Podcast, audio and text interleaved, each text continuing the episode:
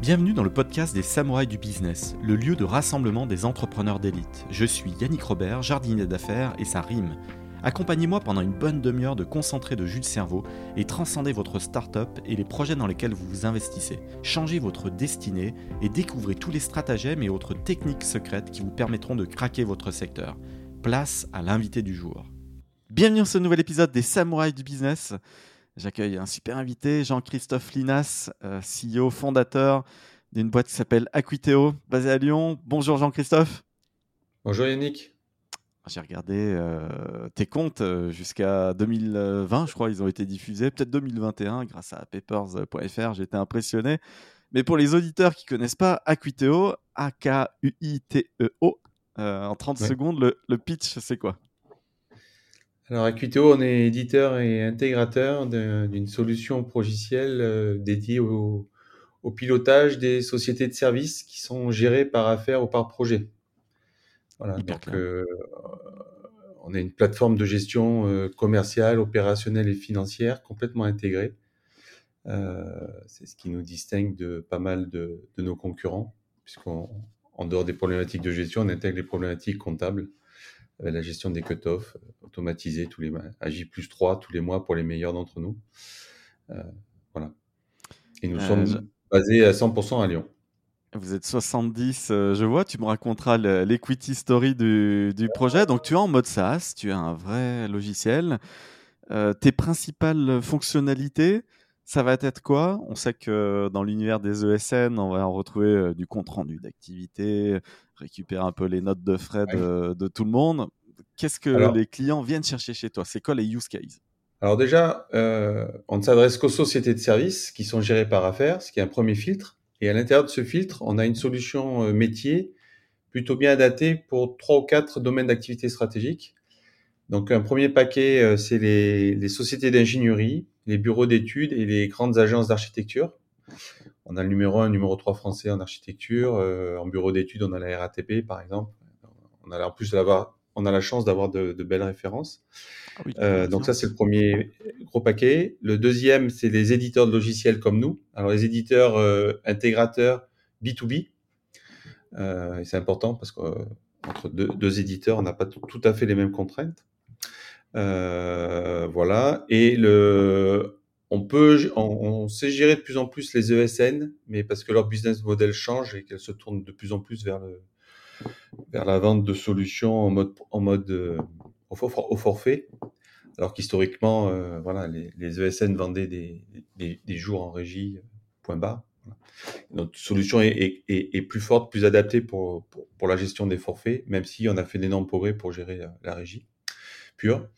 Euh, et sinon, il y a un nouveau marché qui est né euh, il y a 4-5 ans pour nous et qui, qui explose cette, année, c'est le marché de l'audit et de l'expertise comptable. Et on s'occupe de la gestion interne de, de, ces entreprises. Et donc là, on a la chance d'avoir euh, Mazar, Mazar France par exemple, qui était jusqu'à présent le plus gros. On est en train d'en signer un de la taille de Mazar, mais on n'a pas encore le droit de dire le nom. Et on a signé BDO France en début d'année pour donner. Euh, et alors là, ils vont utiliser très précisément comment alors sur C'est quoi leur en, besoin en, dehors du, cœur d'Acuiteo, euh, ils ont des besoins très très très particuliers. Donc les sociétés d'audit, par exemple, pour la partie sociale, euh, certes le temps est un élément important, mais c'est pas ce qu'ils facturent. Ils facturent des unités d'œuvre produites. Combien j'ai fait de bulletins de paye, combien j'ai rédigé de contrats, etc. Donc les, les, les, les, personnes des services sociaux euh, ben, saisissent, en fait, déclarent combien elles ont produit de, bulletins de paye. Et, du coup, tous les, tous les jours, euh, on a des batchs qui tournent et qui peuvent émettre des milliers de factures euh, basées sur la production, valorisée au prix de vente ben, de ce qui a été vendu dans les, dans les lettres de mission à, à chacun de leurs clients. Voilà, par exemple. Mais après, c'est comme ce sont des énormes structures, il y a les, il y a l'audit, il y a les, il y a, il y a les avocats, etc., qui ont leur propre mode de facturation au temps passé, etc., un peu comme les ESN. Mais voilà, ce qui nous, ce qui nous distingue, c'est, déjà cette, la partie euh, voilà, facturation à l'unité d'œuvre produite. Dans, le, dans, le, marché, tu vas te retrouver euh, sur, ce, sur ces use cases très précis, ces, ces cibles-là euh, très précises. Tu vas te retrouver face à quels autres acteurs qui sont tes, Alors, ça, ça dépend de la taille des projets. Mhm. Mais, mais sur les gros acteurs, on se retrouve face à Salesforce qui va faire de, gros spécifiques, qui sait faire, et Microsoft aussi, beaucoup. Ok. Et quelque part, on, on, vient, on remplace, quand c'est possible, CJD, qui était l'acteur incontournable de ce, de ce marché-là. Bien sûr et suite à un repositionnement stratégique, etc., euh, il y, a, y, a, y, a, de la place à prendre. Donc, tu t'es euh, lancé en 2011, ça fait 12 euh, ans à la grosse louche. Est-ce que tu peux revenir en arrière?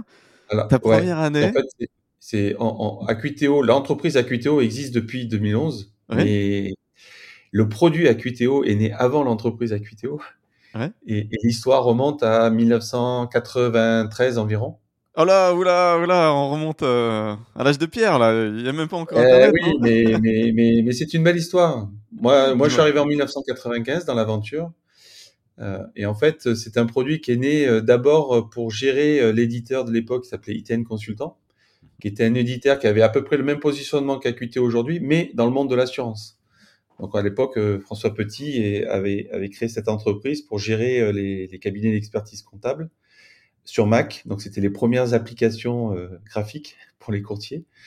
Euh, et, et, et, et, puis, euh, comme toute jeune entreprise, elle a connu un certain nombre de difficultés de, économiques. Euh, et donc là, à l'époque, François Petit a fait appel à une de ses amis de promo à, à l'ESCP Paris, ah, qui avait fait de l'audit justement une comptable en tant que DAF, et qui s'est dit mais vous avez rien pour gérer la boîte, c'est pas normal. Et comme ils avaient plus de moyens et qu'il existait à l'époque pas grand-chose pour gérer un éditeur, ils ont développé la première souche, souche de ce qu'allait devenir un jour Acuiteo. Voilà, donc ça c'est le, le, début. Moi je suis arrivé euh, en 1995. Ils avaient fait certifier, euh, valider la, la solution par, par, le CXP, qui à l'époque était l'organisme français qui centralisait tous les logiciels du marché et, et conseillait un peu tout le monde sur le choix de, des bons logiciels en fonction de son métier. Et, et, et, donc il y a eu deux trois les deux deux trois premières ventes, mais à l'époque euh, c'était pas très très clair sur quel euh, qui on ciblait et les premiers clients étaient même pas des éditeurs. Donc euh, le market fit euh, un peu compliqué là. voilà. Et donc moi je suis arrivé en 95, j'étais juste analyste programmeur à l'époque, ça s'appelait comme ça le terme. Et donc, euh, ben pendant deux trois ans, euh, j'ai réécrit toute l'application parce que ça avait été écrit un peu à l'arrache le, jour et la nuit euh, pour en faire une solution pérenne. Et à l'époque, on faisait un peu tout. Hein. Je, je, faisais du, je participais aux avant-ventes, je faisais le déploiement, je faisais le développement. Enfin, on était. Tu étais le samouraï du business, c'est bien ça le terme. J'étais le samouraï du business, voilà. Et, et j'ai appris à peu près tous les métiers qui composent aujourd'hui à QTO. Je les ai tous faits Euh, parce que quand on est tout petit, ben on fait on, eh fait tout. Tu es plus on grandit, plus on se structure, on s'organise et on doit se couper des pattes pour se focaliser sur. Euh, et, et alors, tu as quel statut? Tu, tu, es associé tu, euh, au, départ, j'étais salarié d'ITN et puis petit, un jour, j'ai réussi à récupérer 1% des parts d'ITN à un, un, actionnaire dormant, un des premiers actionnaires de la, de la société qui était dormant. Euh, voilà. Et en alors première lame dans notre histoire, c'est que au début des années 2000, on s'est pris la vague euh, web et toutes les startups du web euh, et toutes les applications web. Et nous, on était, euh, on était sur une architecture technique ben, de l'époque, qui était un client, un, un, client, une application client-serveur basique. Voilà. Et, et, donc, sur le, au niveau euh, fonctionnalité, on était plutôt bien, bien placé, mais au niveau euh, look and feel et technologie, on, on perdait systématiquement toutes les avant-ventes en finale euh, sur, sur ces aspects-là. Et euh, un, un, à l'époque, un éditeur comme euh, l'ancêtre d'Everwin, qui s'appelait à l'époque Absilis, qui est, qui, qui est arrivé sur le marché directement avec une application full web et sur notre marché pour les sociétés de services gérées par affaires la seule chose qu'il n'avait pas, c'était la comptabilité, et qui n'a toujours pas, il s'interface avec Sage. Euh, voilà. Et donc là, c'est poser la question d'arrêter l'activité ou de réécrire. Et réécrire un ERP, ça coûte très, très, très, très, cher. Voilà. Et vous faisiez combien de chiffres d'affaires euh, pour euh, Alors, on a mis, euh, on a mis 15 ans. Donc, si on part de 1993, on a mis 15 ans pour faire le premier million de chiffre d'affaires. Donc ça a pris énormément de temps. On a eu des hauts, des bas, etc. Euh, mais, 2008, mais, 2008 le premier million de, de chiffre d'affaires. C'est ça. On a passé ce cap-là à, à, à, ce moment-là. Mais, euh, mais on a dû. Alors, j'ai on a eu la chance. Enfin, j'ai eu la chance que Equitn signe un énorme contrat dans le monde de l'assurance pour équiper euh, une structure de la caisse d'épargne. Et nos solutions pour l'assurance étaient dans les mêmes technologies que les solutions de l'ancêtre d'Acuito qui s'appelait à l'époque V9 Gestion. Euh, donc euh, complètement has-been. Et, du coup, il a fallu réécrire tous les ERP d'assurance. Et moi, de manière tactique, j'ai recruté un expert Java. et en douce, euh, sans avoir l'autorisation de mes dirigeants, on a commencé à réécrire euh, la solution dans les mêmes technologies que l'assurance. Et euh, on a réussi à convaincre un, un, un premier client d'abord et puis un, un, second historique qui avait besoin de nouveaux modules qui n'existaient pas dans, dans, notre solution. Et je lui ai dit, bah, tant qu'à faire, on, on s'apprête à réécrire la solution et on va commencer par votre nouveau besoin. Voilà. Ce qui nous a permis, de, avec un cofinancement, de, de développer la nouvelle génération et de l'éprouver avec un client réel qui allait l'utiliser. Et on a même dépassé la période là On parle de 2008 Entre 2008 et 2010. Ok. Voilà.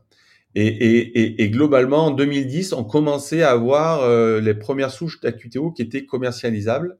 Et on avait fait en sorte, en fait, que les deux générations de produits puissent continuer à fonctionner ensemble. Ce qui nous permet d'éprouver et de déployer sur notre parc client existant, de leur montrer qu'on se modernisait et d'éprouver la solution. Voilà. Et ce n'est qu'en. Il faut jamais fermer euh, son, sa boîte. Il y a toujours un pivot à un moment donné et une nouvelle vague. Je retiens ça. parce que si, si, je découpe un petit peu, tu, tu me dis 15 ans, c'est très très régulier qu'il y ait des cycles de 18 mois, 3 ans, 7 ans et 14 ans. Bon, là, on ira regarder le nombre de mois très précis. Tu me dis 15 à la grosse louche, mais ça doit être 14 ans et à la grosse louche. En fait, euh, voilà, tu as passé deux cycles. Et boum, il y a une nouvelle aventure qui démarre, et ça, je l'ai vu. Il y a une nouvelle et, et, et, et, donc là, on arrive en 2011, début 2011, l'application est réécrite à 90%. Les premiers succès commerciaux sont là. Et mes dirigeants de l'époque, donc François Petit et Joël Ataillade, décident euh, de, de vendre ITN euh, pour, euh, pour aider ITN à atteindre son, son tout son potentiel et, et, atteindre des plus gros marchés, voire et tout le marché européen.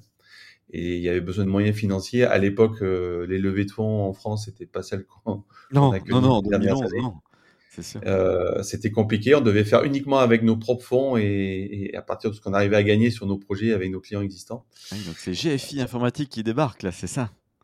Alors c'est pas tout de suite GFI Informatique. En 2014. C'était Accenture. Ah oui, d'accord. C'était Accenture. Et comme moi j'avais 1% départ, j'avais voix un peu aux discussions. Et j'ai très vite compris qu'en fait, qu'ils n'avaient pas du tout vu euh, qui était en train de la nouvelle génération. Donc je suis allé voir mes dirigeants, j'ai dit écoutez, sauf erreur de ma part, ils l'ont pas vu, c'est un peu bête pour vous, vous êtes des actionnaires majoritaires, euh, ils le valorisent pas, et moi ça m'énerve parce que s'ils le valorisent pas, ils vont nous tuer quoi. Alors qu'on vient juste de finir de réécrire euh, Acuteo. Euh, et à un mois et demi du closing, mes dirigeants viennent me voir, ils me disent Jean-Christophe, tu as complètement raison, ils l'ont pas vu, et chose extraordinaire, ils acceptent qu'on le sorte avant la vente d'ITN. Génial. Et du coup, ils m'ont dit, on ne le fait parce que nous, on va devoir gérer le vaisseau amiral encore pendant 2-3 ans. Hein. Quand on vend une grosse structure de, plus de 15 millions d'euros de chiffre d'affaires, euh, ça, ça prend... on, reste un peu aux manettes un petit moment. Euh, et donc, j'ai eu 30 secondes pour réfléchir et je leur ai dit oui. Tous les actionnaires d'ITN, il n'y en a aucun qui croyait à QTO. Donc, euh, ils ont laissé faire et ils ont, ils ont donné leur accord. Et donc là, à ce moment-là, mes dirigeants m'ont permis de prendre 20% des parts et, et, les deux actionnaires majoritaires d'ITN ont gardé la, les 80% d'AQTO. Donc vous avez créé AQTO en un mois 2011, 40-40-20, c'est ça le, le setup en, en, en, un mois et demi, on a dû faire un spin-off. la discussion a commencé en mars-avril. Et au 1er juillet, la société AQTO naissait. Et là où, on, où, avec nos clients et nos prospects, on expliquait qu'on était 150, enfin la taille d'ITN, du jour au lendemain, on s'est retrouvé tout petit, 12 collaborateurs, euh, sans aucune structure logistique. C'est moi qui devais m'occuper de faire la compta, etc. Voilà. Ah, Donc l'aventure à Quito a commencé à, ce moment-là. On faisait un, donc on venait de passer le cap du, du million. Euh, et là, et pendant des années, on m'a expliqué que l'activité n'était pas rentable. Et là, en 18 mois, parce que du coup, comme on a fait un spin-off en juillet, on a fait un premier exercice de 18 mois. Et là, on a fait 69% de croissance et avec un EBITDA de 19%, ce qui était le double de ce que faisait ITN en, mode croisière. Et, je te vois dès 2015 faire 3 millions 3 de chiffre d'affaires. Donc ça, c'est après les différentes étapes. C'est que dans notre monde hein, de l'édition de logiciels, il y a le, c'est 1 million, puis 3, puis 5, puis normalement 10. Ou alors on régresse. Voilà. Et donc, euh, les 3 millions, on les a atteints quand on a, on a signé Mazar. Ça nous a permis de, de passer ce cap-là très rapidement. Mais juste avant Mazar, en fait, euh, à, la, à, la, fin de ce premier exercice, euh, mes, mes, mes, actionnaires, euh, moi donc moi j'ai pris la présidence, c'est moi qui pilotais seul quasiment la société et, et, et, François Petit, Joël Atayed m'ont dit ben écoute tu te débrouilles très bien sans nous, tu te débrouilles, tu nous rachètes dans 80% de parts. en 2015 alors, c'est ça le... en, alors, là, les discussions ont commencé, donc on s'est vendu en 2011, de, fin 2012 ça a, ça a commencé les discussions, l'injonction. Et le temps de, donc j'ai fait un peu le tour du marché, etc. Et très rapidement, euh, j'ai compris que euh, j'allais essayer de convaincre euh, les banquiers de nous suivre par des prêts bancaires, par de simples prêts bancaires entre guillemets. Et comme on a eu de très très bons résultats dès la première année, on a directement intégré BPI Excellence, qui nous a permis de dire, de dire, ben nous on n'investit pas dans QTO. Par contre, on, sert de caution aux banques si vous trouvez des banquiers qui vous suivent. Voilà. Donc notre banquier historique, le banquier d'ITN, euh, était prêt à nous suivre, mais, mais pas seul. Donc il a fallu trouver un, deuxième banquier, qui a été la caisse d'épargne. Et, et, et, voilà. Et donc on a mis deux ans et en 2014, on, on, on a monté un, donc un projet LMBO. Donc euh, un certain nombre de managers, euh, j'ai demandé à tous les managers et anciens de s'ils étaient intéressés pour devenir actionnaires d'Aquiteo. Donc tout le monde a, raclé les fonds de tiroir et, bah, bien t'en as pris parce que il y a eu et, et le complément, bah, on, est allé, on, est allé, chercher chez les deux banquiers avec euh, avec une caution, la caution de BPI. Et donc là, c'est la deuxième aventure d'Acuto qui a démarré, où là, euh, bah, on, on, savait qu'on devait grandir et être rentable, mais là, on avait une obligation impérative de cracher 500 000 euros de résultats pour pouvoir chaque année rembourser la dette. Alors, ce que tu as fait, parce que je vois 2018, 481 000 euros de résultats nets, euh, on est dedans. Hein. c'est ça. Donc, on l'a fait chaque année. Et voilà. Et là arrive le projet Mazar qui nous permet d'accélérer euh, le passage des 3 millions. Donc, on m'avait prévenu que les 3 millions risquaient de secouer un peu. C'est finalement, enfin, c'est finalement passé, ça s'est passé assez, assez bien sur un point humain. Ça a plus été le, le projet qui était un énorme projet pour nous et, qui aurait pu nous coûter très très cher. Euh, et, et, et, et, qui nous a amené rapidement au 5 en fait. Et, toi, tu t'es repositionné, euh, parce que tu as fait rentrer du coup tes managers et ton équipe, toi, tu t'es repositionné à combien du, du capital euh, Alors moi, dans la bataille, comme j'avais 20% au départ, dans le jeu d'écriture, mes, mes 20% ont pris énormément de valeur et je me suis retrouvé avec 72% de départ. Voilà. Donc j'étais l'actionnaire ultra majoritaire de, euh. Euh, j'ai fait venir un DAF qui, avait un peu plus de 10%. Après, les deux, les deux autres qui, ont mis qui pouvaient mettre le maximum euh, devaient être autour de 3-4%. Et après, ils avaient les, on, on, était 8, les, les 4 ou 5 derniers avaient autour de 1, entre 1 et 2%. Bon, bah, une répartition qu'on voit. En tout cas, c'est une belle ingénierie financière. Bravo pour ces étapes-là. Euh, bah, je voulais absolument éviter, euh, parce que j'ai eu un peu tous les types d'acteurs du marché, mais euh, il y avait des, des, des montages à, à 12%. Ce qu'avait fait mon concurrent d'ailleurs, et, et, et, où il a eu énormément de mal à, à s'en sortir et à, et à rembourser. Everwin, que tu as cité là, les... Comment? Everwin, que tu citais. Oui, enfin, c'est Absilis s'est fait racheter par j'ai plus le nom de, de l'autre éditeur, et les, la somme des deux est devenue le Everwin, qui, qui était le, le, numéro un du marché, qui est toujours encore un peu, on, on, on s'en rapproche. Euh, voilà. Et, et, et, qui était notre principal concurrent à l'époque.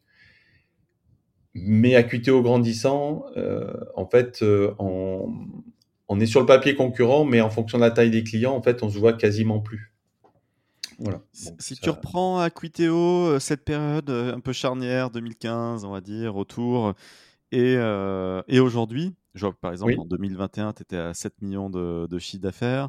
Je pourrais ressortir, tu as publié tes chiffres un peu plus récents, tu es assez transparent, donc déjà bravo. Tu fais combien de, de chiffres d'affaires cette, année, avec une année d'avance sur le programme, on, va passer le cap des 10 millions. Ok. Ah bah ça c'est un SaaS qui dépasse 10 millions, bravo, il y en a très peu, donc bravo. alors maintenant, j'ai appris récemment que, que, effectivement le, le pourcentage d'entreprises qui atteignent ce, ce, ce, palier représente dans le monde occidental 0,4%. Il n'y a que 0,4% des entreprises qui passent ce cap. Oui, le chiffre est bon, un, SaaS sur 300. C'est ça.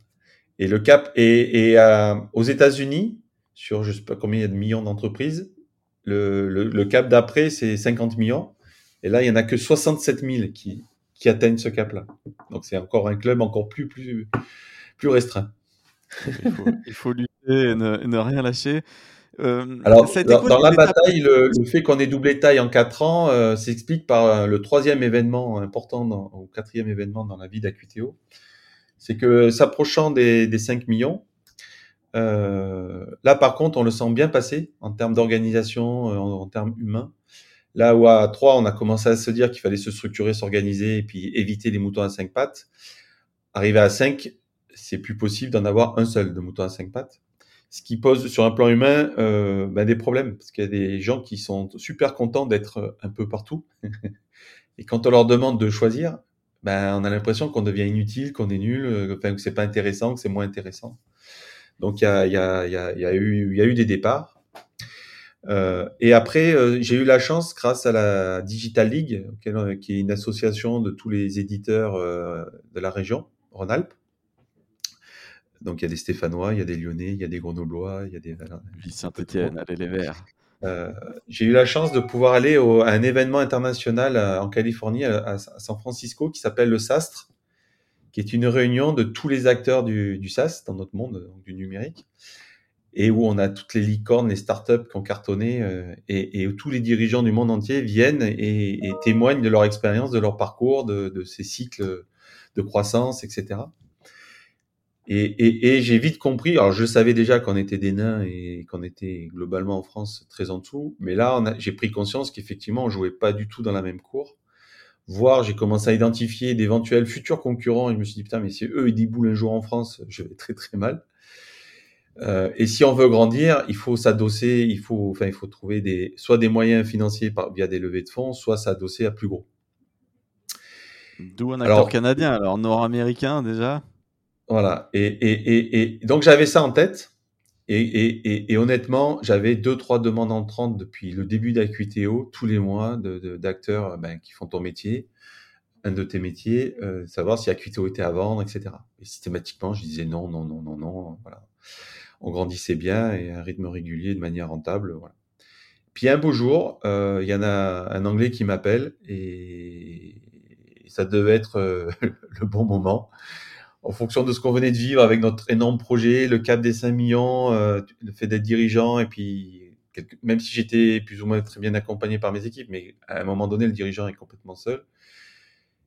J'ai ouvert la voie, je dis ben pourquoi pas? Et, et, à minima, je voulais voir voilà comment comment le monde extérieur voyait Acuiteo, comment il le valorisait, si ce qu'on avait fait, ce qu'on avait mis en place, comment c'était organisé, enfin, est-ce qu'on était sur le bon chemin déjà à minima? Voilà. J'attendais pas à grand chose, mais au moins, euh, voilà, j'ai, je me suis laissé aller à de la curiosité. Et là, donc, euh, c'était le groupe euh, Constellation Software Volaris avec la structure Volaris qui, ben, qui venait taper à la porte. Et là, je suis tombé, vu de ma fenêtre, sur des extraterrestres ayant assister à la vente d'ITN. Alors finalement, Accenture, ça s'est pas fait et ça a été chez GFI qui sont partis après coup. Euh, moi, quand j'ai recherché des acteurs pour financer Acuiteo et voilà, euh, là, je suis tombé sur un groupe en fait qui ne rachète que des éditeurs, euh, des éditeurs dans le monde entier, qui ne les revend jamais et, qui, les aide, à, qui les aide à grandir et, et, et, et, et, qui a des résultats assez exceptionnels. Donc sur le, sur le coup, j'ai cru que c'était c'était un fait, quoi, enfin que c'était des beaux parleurs, etc. Donc j'ai commencé à me renseigner sur le groupe avec des certaines de tes confrères qui connaissaient la réputation du groupe euh, Volaris et Constellation Software derrière. Euh, j'ai pris contact avec des éditeurs parce que comme Acuto est entre autres l'éditeur des éditeurs, j'ai accès à beaucoup d'éditeurs, dont certains qui avaient été rachetés par le groupe euh, et qui m'ont tous confirmé la même chose. Du coup, on est allé un peu plus loin dans la discussion. Alors le premier prix ne, ne correspondait pas du tout à mon attente et dépendait beaucoup du succès de notre projet euh, avec Mazar. Donc j'ai dit, ben, laissez-nous terminer tranquillement notre projet, et puis, puis on reprendra la discussion après, parce que ça avait, ça avait un gros impact. Et donc on a terminé euh, le projet initial, et, et, du coup ils sont revenus immédiatement à la charge, avec le bon prix cette fois. Et, et, et du coup, j'ai pris la décision euh, ben, de, de, céder à QTO à 100%, parce que c'est l'autre caractéristique de ce groupe. Ils oui, ils prennent le contrôle là quand même. Ouais. Mais troisième, dernier élément qui m'a plu, en dehors de sécuriser ma solution, ma, ma position personnelle, ce qui est un élément quand, quand on, a, on dépasse les 50 ans, j'avais très vite compris que mes enfants ne seraient pas du tout intéressés un jour de reprendre les rênes de l'entreprise. Euh, donc je me, dis, je me suis dit, bah en fait, je, je résous le, le, problème de la transmission instantanément. Et ce qui m'intéressait encore plus, je donne une vraie chance à Acuiteo d'atteindre son potentiel tout ce que j'avais pu voir au Sastre. Euh, voilà. Euh, et, et, et, alors là, il te propose euh, bon, un rachat, du cash-out, du secondaire, rachat à 100%. Est-ce qu'ils mettent un budget à disposition? Souvent, on parle de levée de fonds, donc de cash-in. Est-ce qu'ils rajoutent quelque chose? On, on, reste sur la même voie d'autofinancement? Est-ce qu'il y a des, des ajouts? C'est entre les deux, en fait. D'abord, la règle du groupe, c'est euh, mettez-vous sur les rails et atteignez les, objectifs économiques minimum que doivent atteindre toutes les entreprises du groupe. Et une fois que vous avez fait ça, euh, le carnet de chèques est ouvert, soit pour faire de la croissance externe euh, ou pour, financer ce qu'ils appellent ça des, incentives. C'est des, des, projets de R&D interne avec des règles très strictes. euh, on peut pas se lancer l'affaire au, euh, au fusil, mais euh, voilà. Et, et, et, et, là, on, a, on, on, atteint, on rentre maintenant dans ce, ce moment-là où Acuiteo a, a, bien grandi et a, répond à peu près à tous les, tous les ratios économiques attendus par le groupe. Euh, en, en termes de gouvernance, le carnet est ouvert. Le carnet est ouvert, donc voilà. complètement autonome les sociétés qui rachètent Mmh Alors, euh, c'est une autonomie dans un cadre économique il faut se mettre en chemin pour, pour respecter les canons du groupe, mais on a toute la latitude pour continuer à gérer euh, l'entreprise. Euh, c'est vous qui maîtrisez votre marché, c'est vous qui avez créé la boîte et vous connaissez. Donc, on va pas vous apprendre votre métier. Nous, on va vous apprendre à vous structurer, à vous organiser, à mieux vous vendre. Euh, euh, L'international aussi, peut-être euh, le, le, marché à l'international, par exemple, c'est combien de pourcents de ton chiffre d'affaires? Est-ce qu'ils t'ont aidé à aller sur d'autres pays? Donc, ça, c'est une autre caractéristique du groupe. Et ça, ils ont une expérience, parce qu'aujourd'hui, c'est entre 800 et 900 éditeurs dans le monde entier. Et, et c'est né, le, ils ont construit ce business model sur la base d'un gros succès qui est l'ancêtre de Volaris, qui était dans la logistique. Et en fait, le, comment expliquer ça? Euh, une des baselines chez eux, c'est de dire small is beautiful. Et l'idée, c'est on ne peut pas être excellent dans tous les pays à partir d'un seul cerveau. D'accord? Et donc, à un moment donné, même dans le groupe, des structures qui, qui finissent par grandir à l'international, à un moment donné, ils préfèrent les splitter pour avoir un acteur sur chaque zone géographique qui se dédie et qui, et, qui apporte des vraies solutions métiers et, et attendues par le marché local. Donc, euh, il ne nous pose pas à l'international. Déjà, vous avez déjà un marché français ou très proche euh, européen, euh, mais il ne nous pousse pas. C'est nous, si on le décide, ben, si c'est argumenté, euh, on pourra y aller euh, sans problème et ils nous aideront.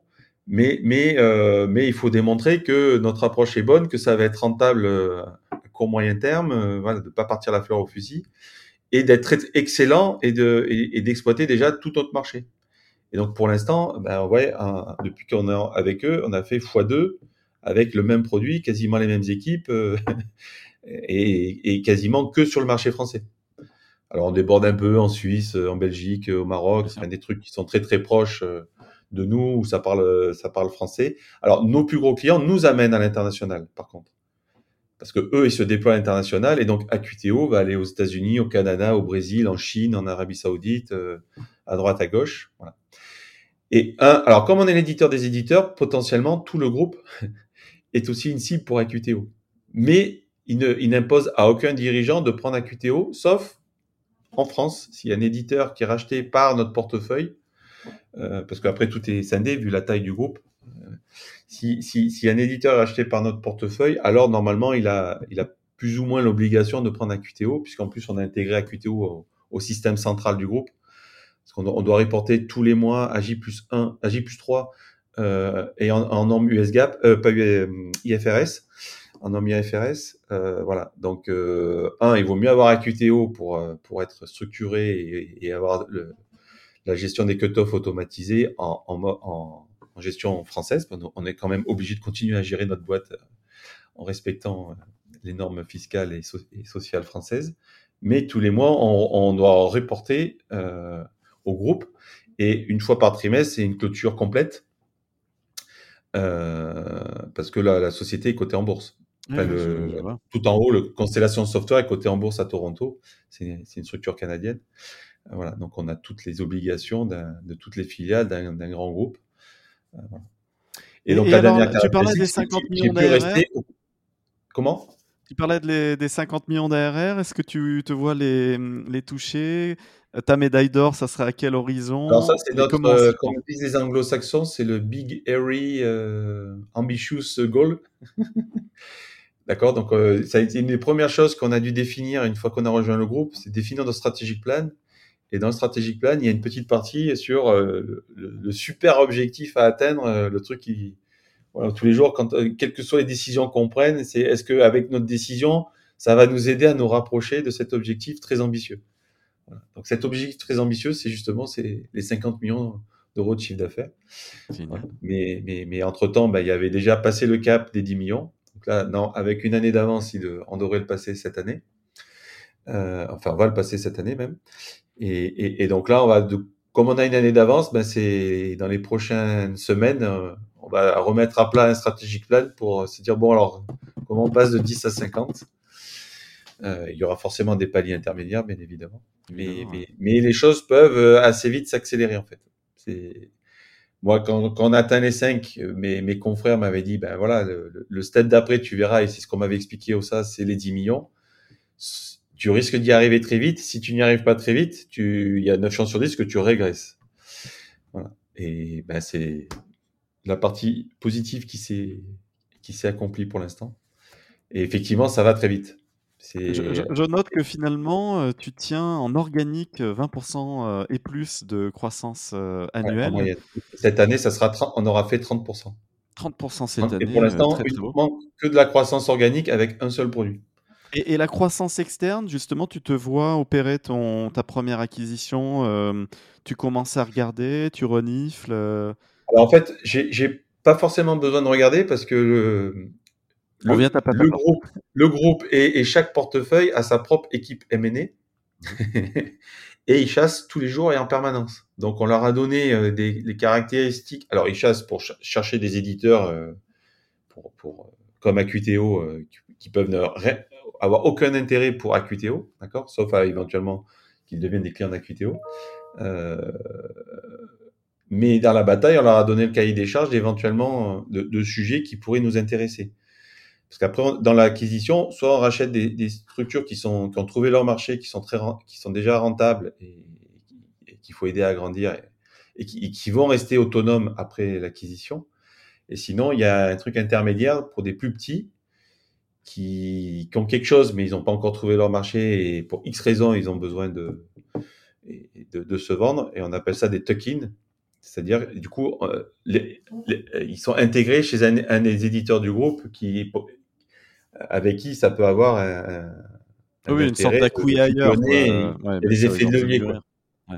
Du style par rapport au positionnement d'AQTO, tu vois, une solution qui est dans les, les, les RH, euh, dans les liasses fiscales, des sujets qu'on ne traite pas aujourd'hui, bah, c'est ça peut continuer à le développer de manière autonome, mais on peut complètement euh, l'intégrer et dans la logique ERP de dire, ben, en plus, on a une solution RH euh, complète dans notre solution et qui est complètement intégrée à QTO. Si tu avais un livre, la recette magique pour taper 10 millions d'euros d'ARR pour célébrer le franchissement de, cette barre que tu C'est pas 10 millions d'euros d'ARR. J'en ai que 65% qui sont récurrents. Ah, de pur recurring, d'accord. De pur récurrent. Donc, mais même la barre des, 10 millions de chiffre d'affaires, elle n'a pas tant que ça qui la franchisse. Ça. Même si voilà, les deux tiers sont récurrents. On a, quand même euh, une équipe de, de consultants pour le déploiement initial donc, comme je te l'ai un peu dit en introduction, on est éditeur et intégrateur. Là où SAP ou Oracle euh, ou et Microsoft se sont passés en, se sont positionnés dès le début de leur histoire en mode je suis éditeur et pour vendre et déployer nos solutions, on va s'appuyer sur des réseaux d'intégrateurs. Nous, de par notre histoire et en, petit nain français, on a tout fait dès le début tout seul. Et, jusqu'à peu, on était tout seul pour, euh, pour, intégrer à 100% notre solution et assurer derrière le service après-vente. Du coup, ça a toujours été un peu deux tiers, un tiers, cette euh, répartition Pendant très longtemps, ça a été 60% de service, 40% récurrent. Soit de, soit, de récurrent. L'offre SaaS, on ne l'a lancé que euh, en 2014, je crois, 2014-2015. On, vend, on sait toujours vendre en on-premise, même si euh, c'est plus qu'un projet sur, sur 20, c'est très très rare. Et on est à deux doigts de se dire qu'on va arrêter. On avait pris une mission Gartner qui nous avait dit que c'était quand même un avantage concurrentiel face euh, à certains gros acteurs du SaaS euh, qui ne vendent qu'en SaaS et qui, ne savent plus vendre en, premise. Euh, donc on l'a gardé. Donc voilà, on a une vente de temps en temps, mais c'est pas le gros. Et, mais, du coup voilà, depuis qu'on est passé en mode SaaS, ben, le récurrent augmente et, d'année en année et, la part est de plus en plus importante. Donc là, voilà, on est, on est, on est entre 65 et 70, ce, qui est, ce qui est déjà bien. Et, et, et la nouveauté depuis 2-3 ans, c'est qu'on on est en train de monter un partenariat avec un de nos clients qui devient intégrateur, qui est une grosse ESN française, qui s'appelle Niji, et qui est en train de, de devenir un intégrateur d'Acuiteo en complément de notre équipe. Ah, Donc l'idée, c'est d'avoir, euh, on fait 10-12 projets par an. L'idée, c'est d'en faire le double et que nous, on continue à faire nos 10-12 projets par an pour être au contact des clients, etc. Mais que Niji nous, nous permette de faire euh, plus de projets et plus de gros projets. Quand on signe des clients comme Mazar à plus de 4000 utilisateurs, euh, mais ils ont besoin d'énormes, de beaucoup d'accompagnement. Et, et, et, et, du coup, nous, prendre le risque de monter en nombre de consultants juste pour un projet, c'est trop dangereux. Et, ça, du coup, ça sécurise aussi nos, nos, ben, nos nouveaux gros clients d'avoir un, un, partenaire qui, qui, qui, a une capacité de frappe euh, assez phénoménale et qui peut rapidement monter des équipes euh, compétentes sur AQTO, euh, maintenant qu'ils ont un, noyau dur bien formé. Là, ils vont commencer. Alors jusqu'à présent, ils nous accompagnaient en, en, doublon, enfin pas en doublon, mais sur nos projets. C'est nous qui, qui continuons à, gérer, à piloter les projets. Et maintenant, ils commencent leur premier projet en, en toute autonomie. Ça, ça peut être la clé du succès pour aller taper les 50 millions, c'est monter en gamme et aller taper le marché enterprise. tes ressources en interne, tes équipes, tu, tu opères tes recrutements en fonction de cet objectif-là aussi. Allons taper le segment enterprise. Oui. Bah, est dimensionné pour ça. Comme euh, je rappelle dans notre histoire, euh, on, on, est parti sur la même infrastructure qui était, qui était le même framework que pour les grandes compagnies d'assurance euh, qu'allait équiper ITN. Donc on, savait que dès le départ, on, avait pensé une solution qui était robuste et, dimensionnée pour gérer de, gros volumes et de grosses structures. Et, du coup, bah, c'est ce qui explique en partie maintenant notre succès. Le succès appelle le succès. Donc un, le fait d'avoir un outil robuste, d'avoir déjà de, historiquement de très belles références, d'avoir intégré un grand groupe international et d'être accompagné par un, belle ESN française, euh, bah, du coup, les gros nous regardent euh, plus sérieusement. On ne voit plus comme un, un, nain, parce qu'on est quand même toujours par rapport à Microsoft ou Salesforce, mais on, a une offre alternative sérieuse et métier.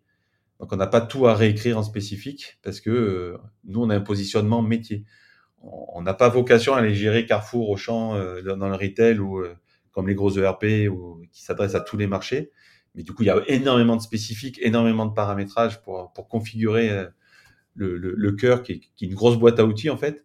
Alors que nous, on arrive avec des solutions pensées pour certains métiers Euh, et le, alors il y a quand même un peu de paramétrage, mais c'est plus pour automatiser des process. Et, on n'a pas redéfini chaque, chaque écran, chaque module, chaque fonction euh, pour répondre à des besoins. Le, client arrive quasiment euh, dans, des, dans ses pantoufles dans la QTO.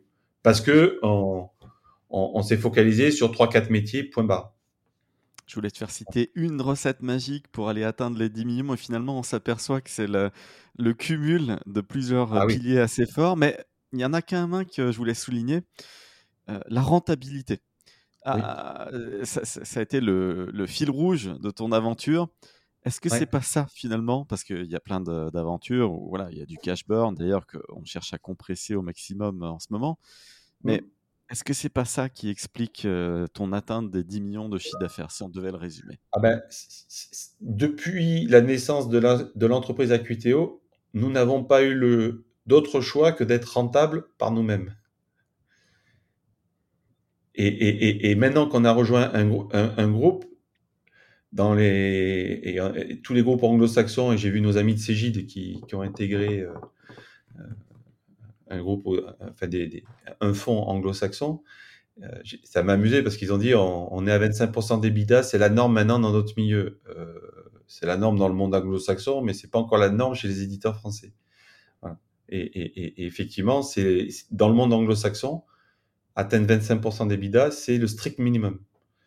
Et, les meilleurs sont plus euh, peuvent monter à 30-35% d'EBITDA et, grandir de manière rentable et, ben c'est dans l'ADN d'Acutéo de, depuis, depuis son début et, ce qui nous a aidé à intégrer plus facilement le groupe euh, et, de découvrir qu'on en avait encore sous le pied en fait. Parce que quand on est une petite PME française, voilà, faire 10-12%, ben c'est déjà très très bien et puis, euh, quelque part et finalement, là, tu crois à un rythme encore plus euh, effréné.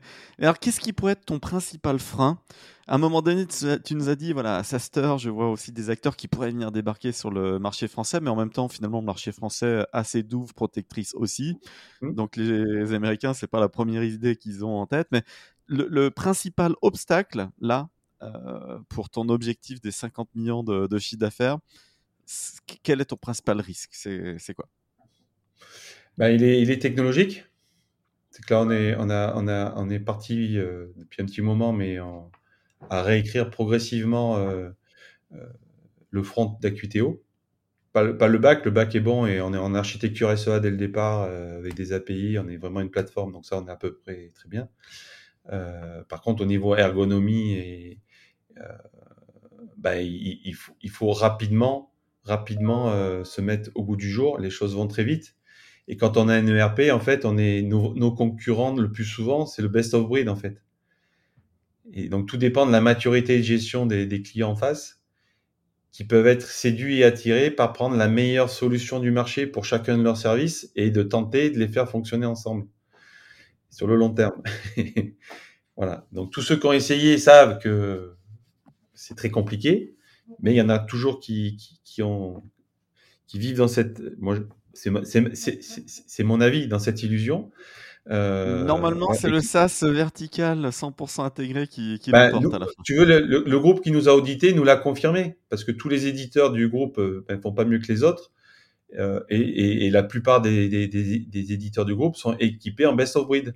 Donc, ils ont Salesforce pour le commerce, ils ont Zuora pour le support, ils ont, ils ont Jira pour la R&D, et, et quand bout à bout, on accumule 4, 5, 6, 7, 8 systèmes anglo-saxons en dehors du coût des interfaces, en coût d'abonnement pur, on arrive à des montants 4 à 5 fois supérieurs à nous ce qu'on vend, en tout intégré. Alors oui, on n'aura pas unitairement la force de Jira sur la partie éditoriale, mais on, on a, moi je donne toujours l'exemple d'Excel. Les meilleurs d'entre nous, on utilise 20% de la puissance d'Excel à quoi ça sert de payer pour les 80% qu'on n'utilise jamais Voilà. Et eh ben, ramener à, ce monde-là, Salesforce, c'est un outil ultra puissant. Mais pour arriver à l'utiliser à 100% et de manière efficace et rentable, euh, il y en a très peu. On utilise, pareil, je pense, 20-30%. Voilà. Et donc, nous, notre enjeu, c'est sur chacun de nos, de, nos modules, on soit à, on réponde à, ces 30%, ce qu'ont réellement besoin nos utilisateurs. Et notre force que n'ont pas les autres, c'est que du coup, nous, on a directement tout pensé pour fonctionner de manière intégrée. Et c'est là où on gagne un temps fou. Et quand on doit faire des clôtures mensuelles à J 3, euh, galérer à aller chercher, à centraliser tous les systèmes d'information et s'assurer que toutes les données sont cohérentes et, à jour, ben, c'est très compliqué. tu finis l'année 2023, euh, combien de clients? Euh, on, va s'approcher des 140, je crois. 140, donc ça fait une ACV assez énorme. Donc mmh. c'est intéressant. L'annual contract value en moyenne de tes clients. C'est ça. Et, on, et, on, en perd très, très, très, très, peu. Alors, on a refait la, moyenne pour notre club utilisateur. Je crois qu'on est à, en l'état actuel, mais avec tous les nouveaux clients depuis 3-4 ans, on est descendu à 8-9 ans de moyenne. Mais euh, mes premiers clients euh, sont toujours là. Donc, euh, Tipco, par exemple, qui est une grosse mmh. C'était mon premier projet. Ils ont démarré en 1996. Ils ont vécu toutes les aventures avec nous et ils sont, ils sont 2500 maintenant et, ils sont toujours à QTO, ils sont toujours là. Et, le deuxième client plus ancien, c'était Chauvet, c'était un bureau d'études euh, qui nous avait quittés parce qu'ils avaient rejoint un grand groupe et, ils ont réussi à sortir de leur groupe et ils sont revenus dans la QTO instantanément. C'est amusant. Génial ça. ils étaient utilisateurs, tout contents. Le retour du client fidèle, euh, on est bon. C'est ça. Je te félicite, euh, Jean-Christophe, pour ce beau parcours. Vraiment, euh, réussite euh, méritée. Et très hâte de savoir, là, de suivre ton parcours et, et, de voir le franchissement un jour de cette barrière. Les prochaines étapes. Voilà. Merci, Jean-Christophe. Merci à toi. À bientôt. À bientôt. Au revoir.